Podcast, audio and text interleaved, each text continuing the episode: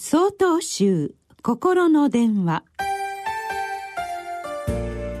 今週は「ありのままに」と題して岩手県栄勝寺雲野義範さんのお話です。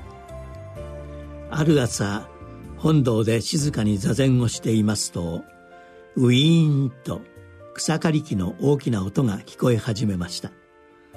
私は心の中で大切な座禅の時間に誰が草刈りなんかするのだろうと苛立ちを覚えました。後で怪げな顔をして外に出てみると近所の徳子さんが境内の草刈りをしています。実は徳子さんは夏の暑い日でも寒い雨の日でも境内の掃除を欠かすことなく手伝ってくれるのです。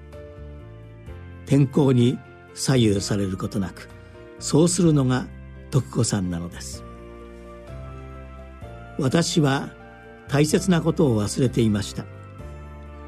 経山禅師が表された座禅用心記には自分の思いや周囲の出来事にとらわれず今目の前の出来事をありのまま受け止めることが座禅の要であると示されています。座禅をしたら座禅をしただけ。草刈りをしていたら草刈りをしていただけという心の持ちようを非思量と言います。自分の都合から離れて目の前のことと一つとなりそのことに一途になっていく。そのことに専念していくこと。これが座禅の過ごし方なのです。私はただ座禅をしていただけなのに草刈り機の音にとらわれ不快な気持ちになってしまうとは。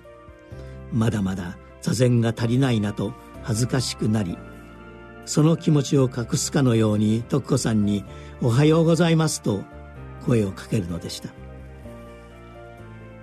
座禅は座禅草刈りは草刈りでありそれぞれが大切な時間です。